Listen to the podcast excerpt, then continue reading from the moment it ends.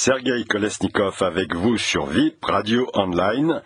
Voici le billet numéro 17 du 3 septembre 2023. Il est intitulé Dans la tête de l'oncle Sam. Eh bien, à New York, la statue de la liberté éclaire le monde entier depuis 1886. Celui qui marche dans sa lumière ne peut qu'apporter que le rayonnement de la démocratie, c'est ce que pensent de bonne foi l'Amérique et les Américains. En fait, euh, les réalités géopolitiques sont complexes. Elles nous apparaissent toujours à travers le prisme de nos idéologies, de nos schémas mentaux intériorisés durant la jeunesse et, et du coup nous ne prenons conscience de l'évolution objective des situations internationales qu'avec un certain retard. Après 1945, la civilisation yankee faisait rêver. Grâce à son confort matériel, les grosses bagnoles, ses prouesses technologiques, grâce à Hollywood, le rock'n'roll, etc. Mais ensuite, euh, les mouvances de mai 68, la critique de cette euh, civilisation américaine et la culture hippie vont commencer à vilipender l'impérialisme américain l'odieux impérialisme américain. À l'époque de la guerre du Vietnam, avec les André Glucksmann, Régis Debray et autres Daniel Cohn-Bendit.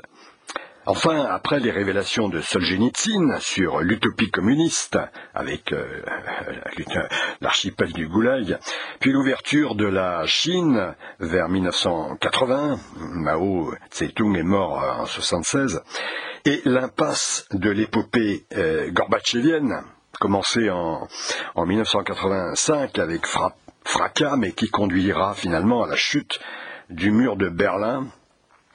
Euh, l'atlantisme revient à la mode, donc euh, avec cette chute du mur de Berlin, puis l'écroulement carrément de l'URSS en 1991.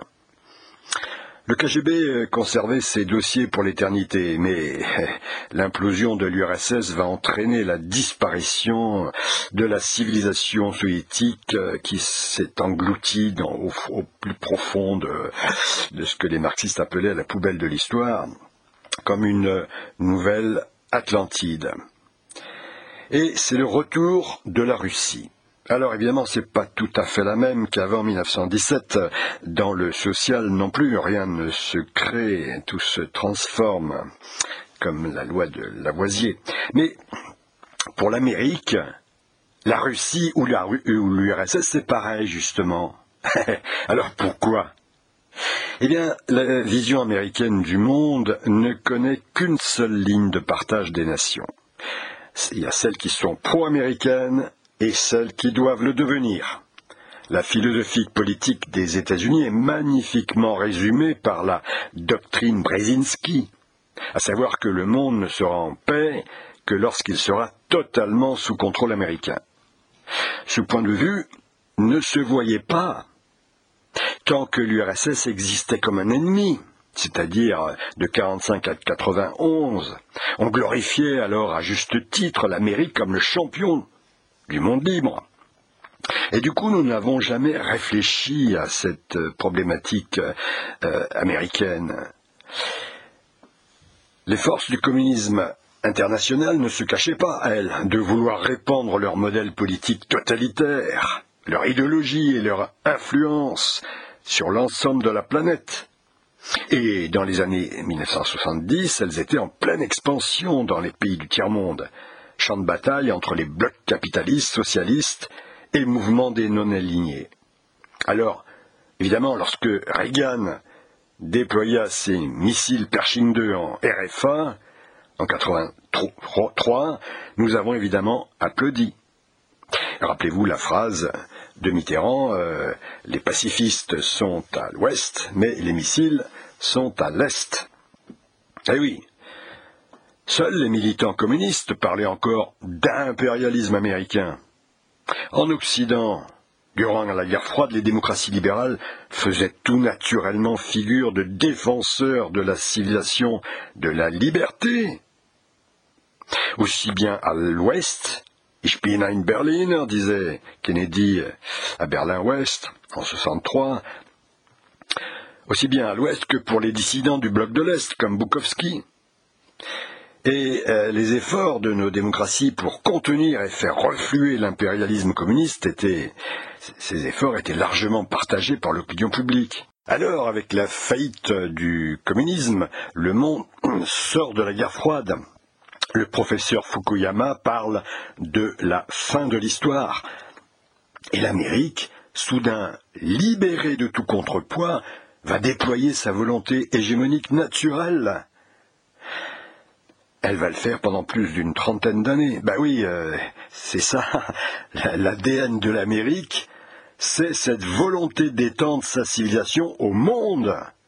Ça, ça, ça ne se voyait pas tant que l'Amérique luttait simplement contre le bloc soviétique. Ce besoin de domination et d'acceptation et l'acceptation des guerres justes pour y parvenir, ben oui, c'est ça, l'Amérique. C'est un, un véritable impérialisme, pas seulement une, démocratie libérale, mais un vrai impérialisme qui est poussé, qui sera poussé ensuite par l'énorme complexe militaro-industriel américain contre lequel le président Eisenhower lui-même avait mis en garde ses concitoyens en 1961. Alors, c'est quand même fou cette volonté pour une démocratie de vouloir imposer par la force sa loi au monde. Quoique Hitler fasse ça, d'accord, mais, mais l'Amérique. Et cette euh, volonté va se révéler, en effet, à travers les menées guerrières de l'OTAN, qui est le bras armé de l'Amérique, et qui n'a d'ailleurs plus lieu d'être avec la disparition du pacte de Varsovie des menées masquées au début sous pavillon de l'ONU, comme les bombardements de la Serbie en 99 ou les débuts de la guerre d'Afghanistan à partir de 2001, mais euh, le plus souvent du fait tout simplement de la loi du plus fort par la suite avec l'invasion de l'Irak en 2003, car tel est mon bon plaisir, dira l'Amérique, ou l'implication militaire yankee au Pakistan euh, de 2001 à 2010, etc., etc. Depuis 2001, l'Amérique aura dépensé 8 000 milliards de dollars pour, d'après Trump pour ses interventions euh, militaires afin d'apporter, comme elle dit, la paix et la démocratie dans le monde, euh, mais laissant derrière elle la misère, le chaos et faisant un million de morts. Bon, en Occident, euh, il faut bien dire que les médias n'en ont toujours pas pris conscience, puisqu'ils ne trouvent rien à y redire. Par contre, ils sont tous vent debout contre l'invasion de l'Ukraine par l'armée russe. Ah, curieux. Ça veut dire qu'il ne cherche pas à comprendre de quoi il s'agit du point de vue de Moscou. Alors, dans la tradition russe, il n'y a pas de statut de la liberté. Mais il n'y a pas non plus de volonté hégémonique. Lorsque Poutine, dans son discours du 21 février 2023, qui va être stupidement étiqueté offensif par des journalistes complaisamment politcorrects, voire tout simplement ignares, lorsqu'il déclare que l'Amérique est en réalité le véritable responsable des tueries et des malheurs que subit actuellement le peuple ukrainien, faut-il balayer cette accusation d'un revers de main comme étant fantaisiste?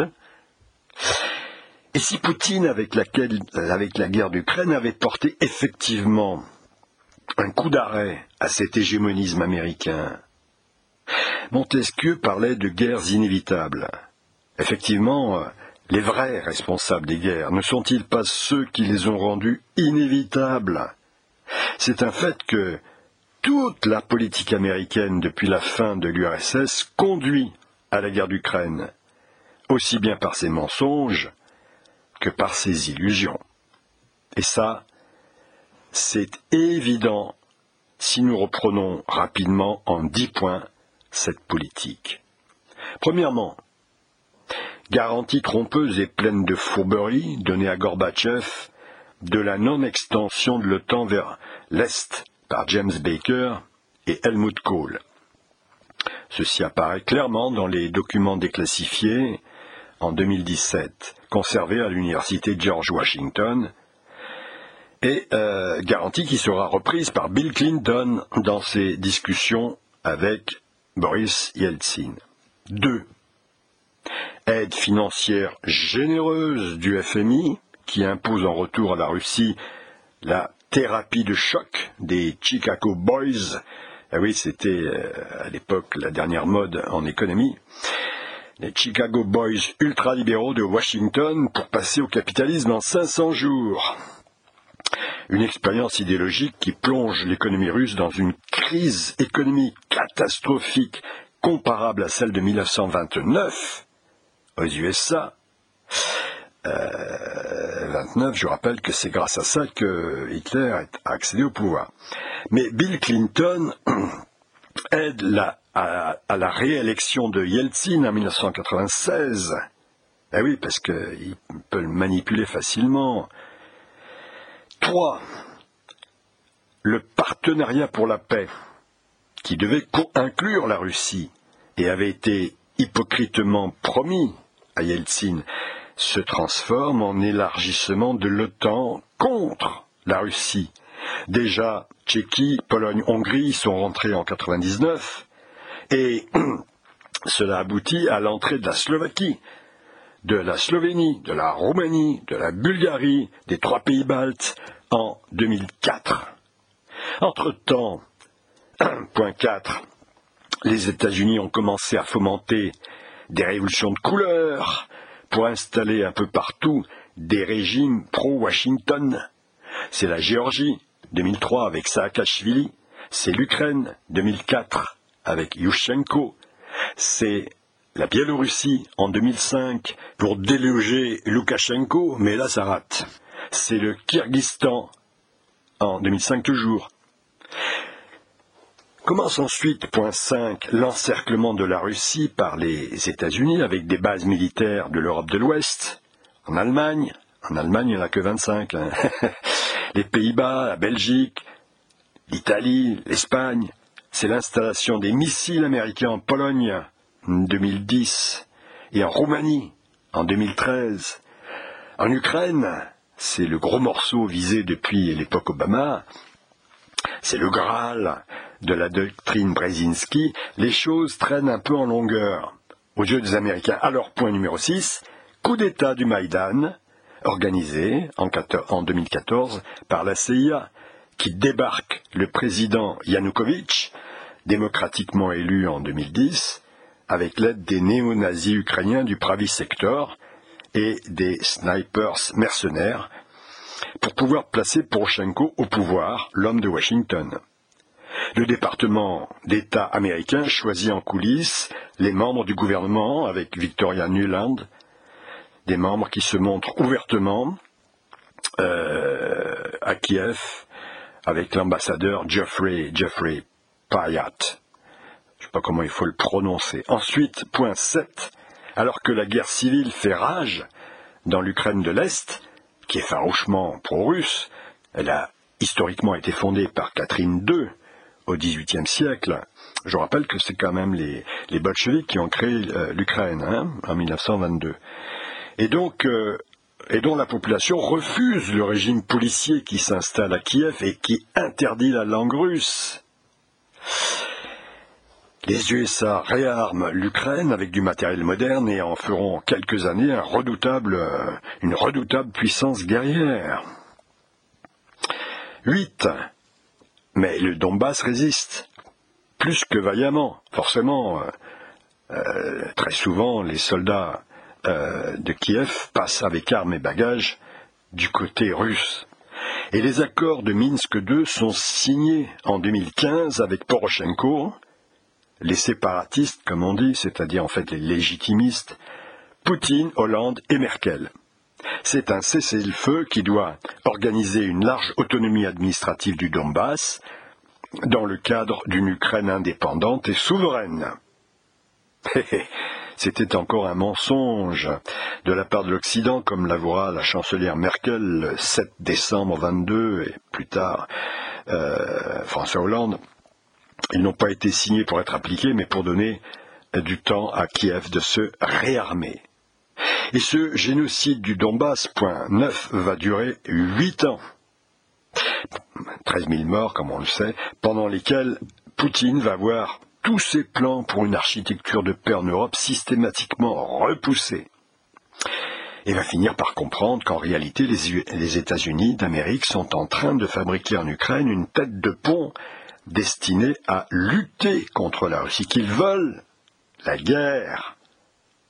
Eh ben oui, c'est leur ADN. En effet, élu en 2019 grâce au soutien de l'oligarque Kolomoïski, le président Zelensky avait promis de négocier la paix avec Poutine, parce que les Ukrainiens ont marre de la guerre civile, ils veulent la paix. Mais une fois élu, il va choisir la guerre, avec l'aide de Biden, et va démarrer une campagne de bombardement massif du Donbass, prélude à sa plateforme Crimée, le 16 février 2022, une semaine avant que Poutine n'entre en action. Et, point 10, le piège américain se referme. Les États-Unis pensent que Poutine n'osera pas se lancer dans une vraie guerre en raison de la menace des sanctions et viendra seulement soutenir ses frères du Donbass, usant ses forces jusqu'à l'affaiblissement total. C'est le fameux euh, plan euh, de Rand Corporation Extending Russia, concocté en 2019. Alors la Russie serait mûre pour être démembrée à son tour en fomentant des troubles à Moscou. Et révolution de couleur, tiens. Mais Poutine déjoue les calculs du Pentagone et décide brutalement de prendre en tenaille l'armée de Zelensky, massée, façon Donbass, par le nord et par le sud, avec une simple petite armée de, quelques cent mille hommes à peine, parce qu'il n'avait pas l'intention d'envahir l'Ukraine, donc il n'a pas euh, mis en place une armée d'invasion. Pensant pouvoir négocier, mais il a pensé euh, qu'attendre serait encore pire. Ce serait encore pire, c'est-à-dire que sa situation serait carrément intenable. Et comme toujours, bah, les plans humains se brisent sur la réalité des choses. Poutine, qui croyait à une promenade de santé, euh, échoue devant Kiev, mal renseigné par le FSB, et Biden, lui, échoue avec ses, sanctions euh, auxquelles il croyait dur comme fer, mal renseigné par ses conseillers. Sanctions qui finissent par se retourner contre l'UE. Et commence alors la guerre d'usure, longue, infernale, qui va d'escalade en escalade et qui va bientôt en arriver à, deux ans, une durée de deux ans. Voilà, c'est donc ainsi que l'Amérique pourrait être regardée comme le véritable responsable au sens de Montesquieu de la guerre d'Ukraine, car elle l'a rendue inévitable. Sauf évidemment à accepter pour la Russie d'être d'être le serviteur euh, totalement euh, battu à plat de couture de euh, New York.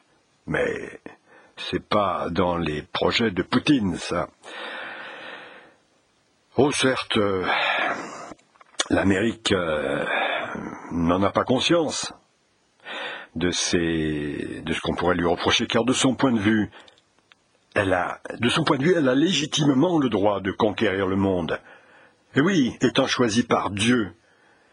C'est déjà ce que disaient les Pilgrim Fathers, venus sur le Mayflower au XVIIe siècle, fonder la nouvelle Jérusalem sur la côte Est, le Massachusetts, avant de répondre la bonne parole sur la terre entière. Dieu veut que l'Amérique dirige le monde. Alors, certains croyants en Amérique, mais ils le sont presque tous, le disent ouvertement, et les autres euh, le disent d'une manière plus euh, politique. Voilà. De nombreux politiciens américains le disent à, leurs électeurs.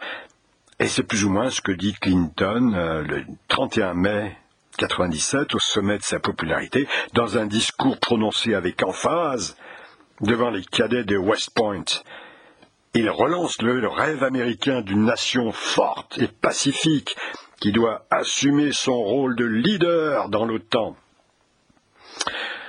L'OTAN, qui je vous rappelle, ne sert plus à rien. Hein. Pour la paix mondiale et durable, et parachever ainsi l'aide généreuse du plan Marshall, invitant la Pologne, la Hongrie, la Tchéquie à entamer des pourparlers d'admission à l'OTAN, ils y rentreront en 1999.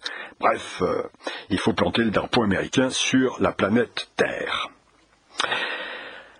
La, la perversité américaine, c'est en fait, c'est d'agir en masquant ses intérêts derrière des principes généreux et de laisser retomber le poids de la souffrance sur les autres.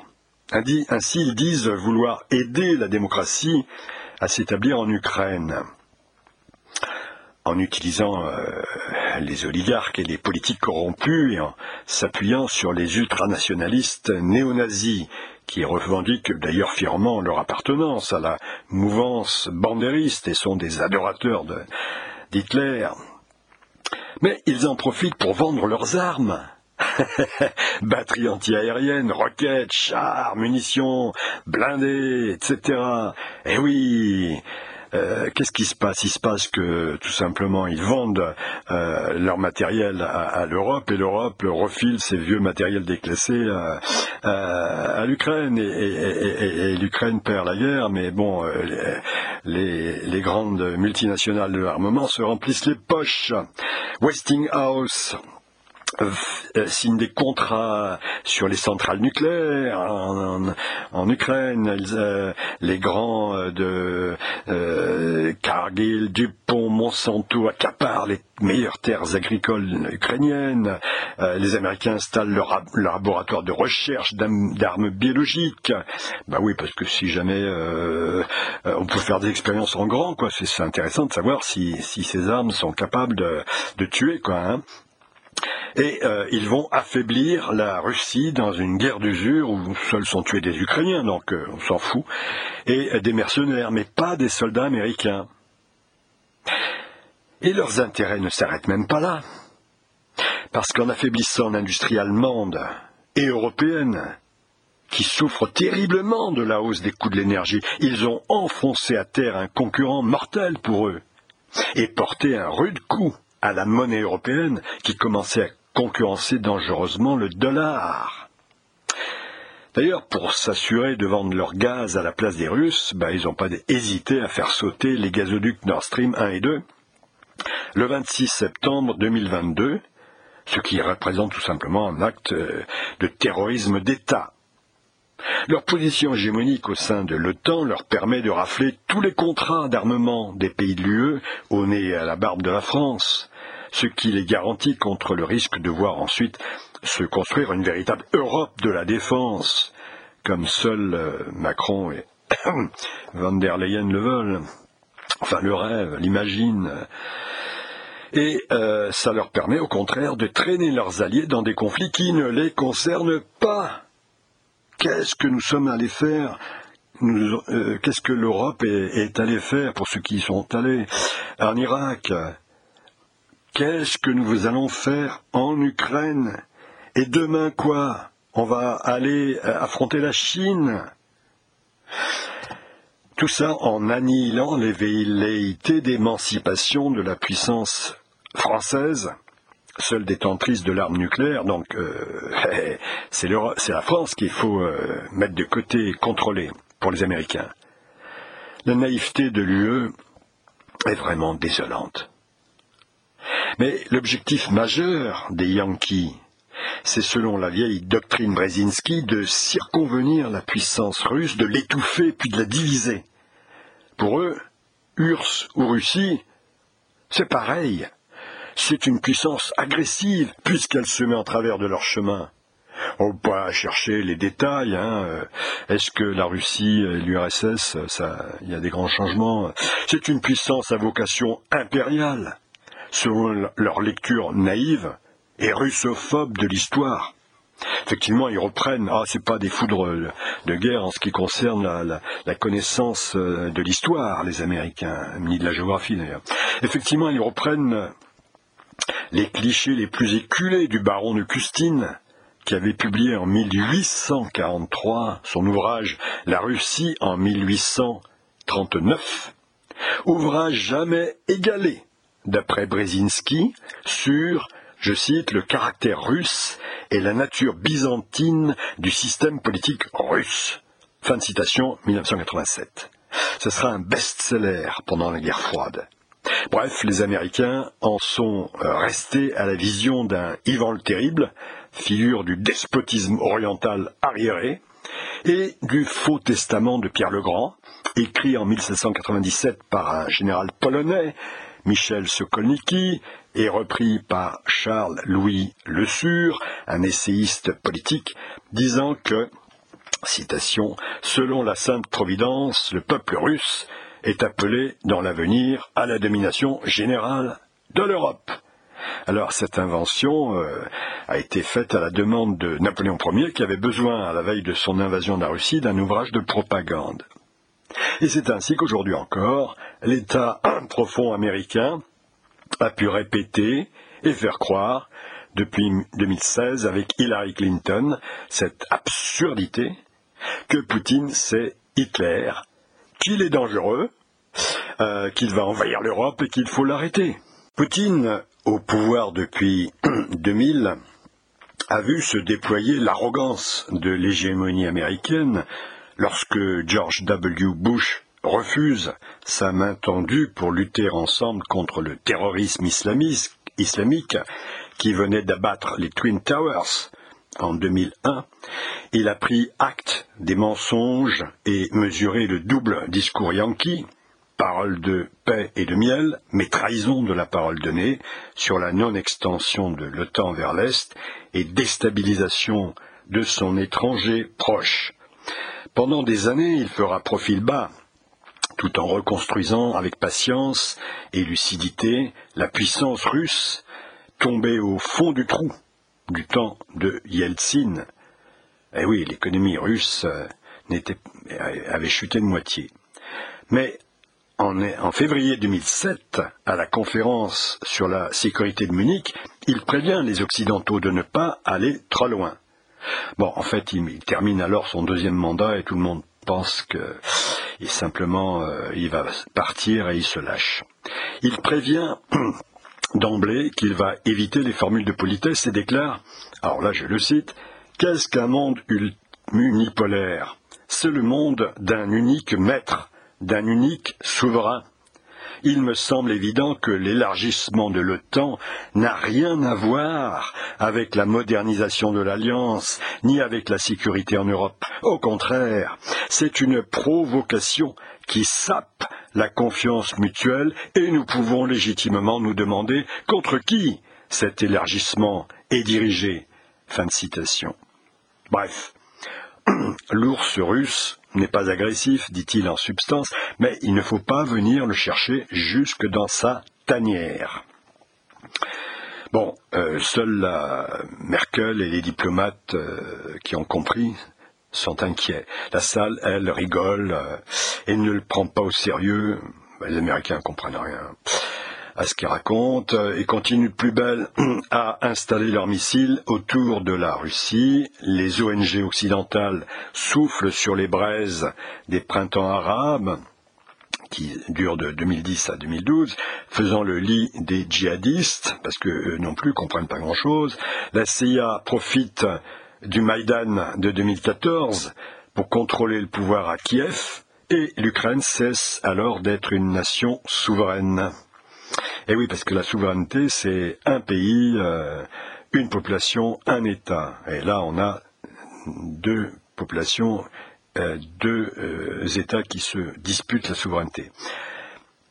Poutine, lui, profite de la rébellion de la Crimée lors de la guerre civile ukrainienne pour la ramener dans le giron de la Russie par un vote référendaire de mars 2014. En 2015, il détruit Daesh en Syrie, et là, on y est. La Russie compte à nouveau sur la scène internationale. Les vols stratégiques de bombardiers russes Tu-95 ont repris depuis 2007, ainsi que les patrouilles de sous-marins lanceurs d'engins nucléaires. La guerre froide est de retour, mais cette fois contre l'impérialisme américain. Diable. Les Yankees, eux, interprètent ça comme une volonté impériale de la Russie qui reprendrait son pouvoir de nuisance. Bah oui, Russie, URSS, c'est la même chose. Il faut donc réagir. Ils vont le faire par le smart power, un mélange de propagande et de coups tordus. Dès juillet 2014, ils vont accuser les Russes d'avoir abattu avec un missile Buk le vol MH17 un vol civil confondu avec un avion de combat. Thèse absurde, on voit mal l'intérêt de la Russie de se mettre à dos la communauté internationale, mais le battage de la propagande occidentale réussit à ébranler l'opinion, et l'Europe vote des sanctions bien plus importantes, celles du niveau 3 que celles qui avaient suivi l'annexion de la Crimée. Washington va gagner la bataille du récit, du narratif, comme on dit aujourd'hui. Et d'ailleurs, euh, huit ans plus tard, le 17 euh, euh, novembre 2022, cette thèse sera retenue sans aucune preuve d'ailleurs par le tribunal de Chifol, c'est-à-dire un scandale judiciaire, en pleine guerre d'Ukraine et en pleine folie anti-poutinienne, à une époque où dans les médias, euh, Poutine apparaît déjà comme euh, atteint d'un cancer en phase terminale, de la maladie de Parkinson, de la folie paranoïaque, euh, enfin, etc. Il a le cerveau qui fonctionne plus. Dans cette ambiance, les USA n'ont pas trop de mal à faire capoter les premières négociations russo-ukrainiennes qui ont lieu une semaine après le début. Eh oui, une semaine après le début des combats sur la frontière du Bélarus, ben oui, parce que l'armée euh, ukrainienne est, effectivement vaincue. La guerre se rallume à l'est et le rouleau compresseur russe est en marche. Deuxième round de négociations à Istanbul fin mars. Et cette fois, la paix est proche d'aboutir. Ah, ça c'est l'horreur pour les USA qui ont tout misé sur la guerre pour affaiblir euh, la Russie.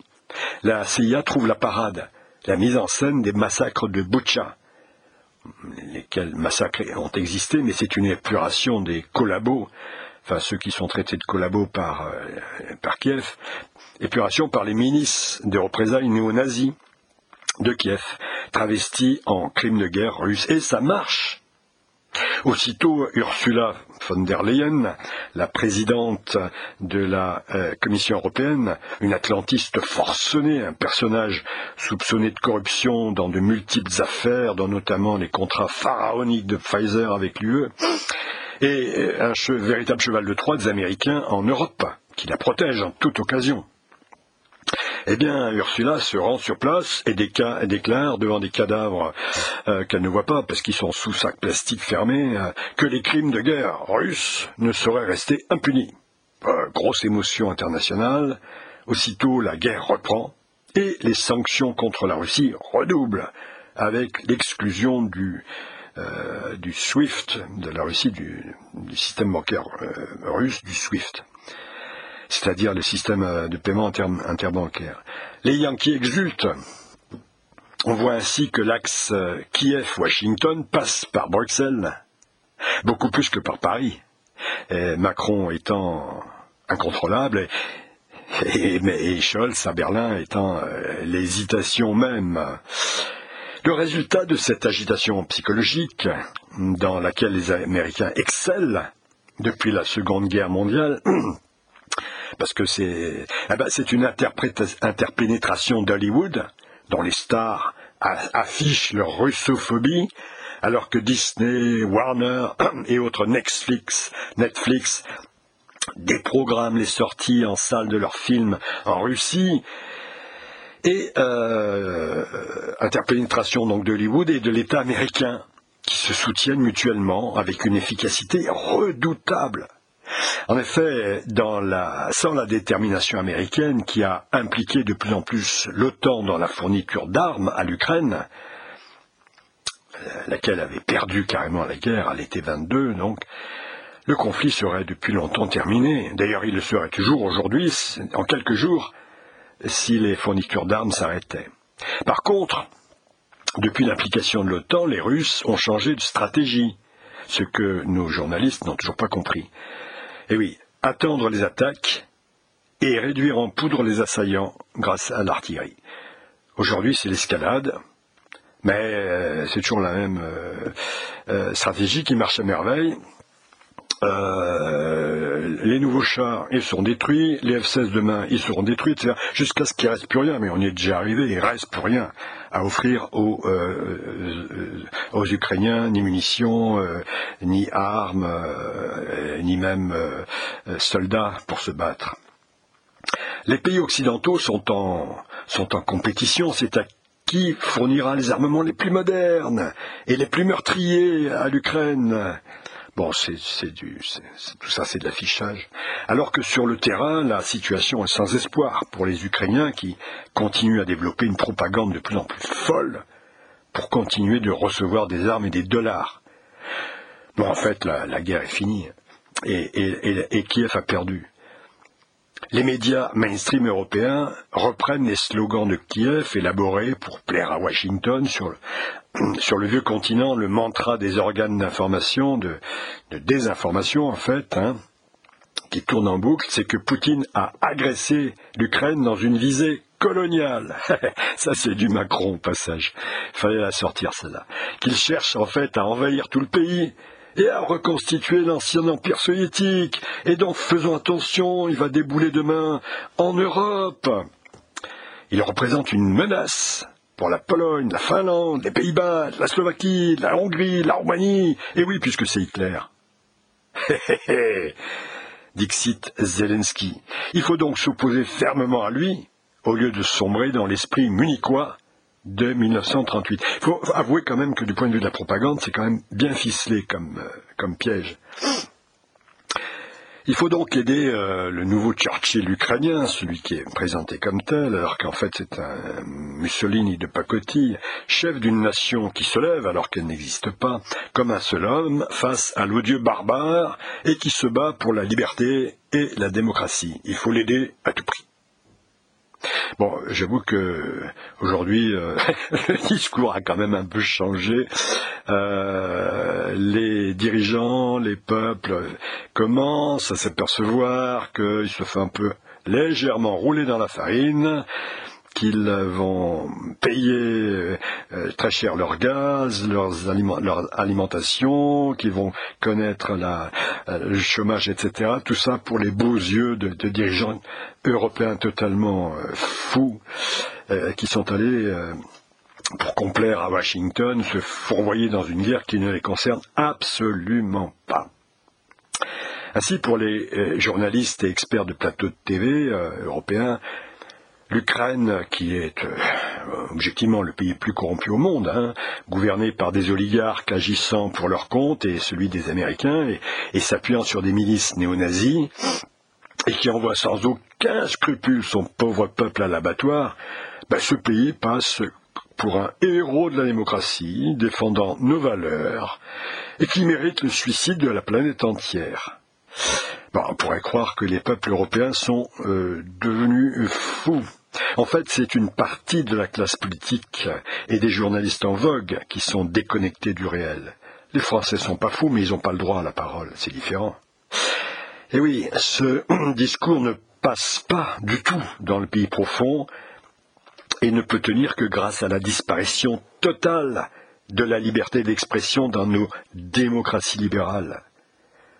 Je l'ai déjà dit, si vous voulez avoir une image d'un pays euh, démocratique du point de vue de la liberté d'expression, allez écouter euh, Africa 24. Donc dans nos démocraties libérales qui ont largement rattrapé sur ce point euh, les régimes autoritaires qu'elles dénoncent. Voilà, alors vivent les résistants pour la cause de la vérité. J'en profite pour vous informer de la parution de mon livre Dans la tête de l'oncle Sam, sous-titré La politique étrangère américaine au tournant du XXIe siècle aux éditions RIC. Vous trouverez les coordonnées sur cette radio. Sur ce, ciao la compagnie et portez-vous bien.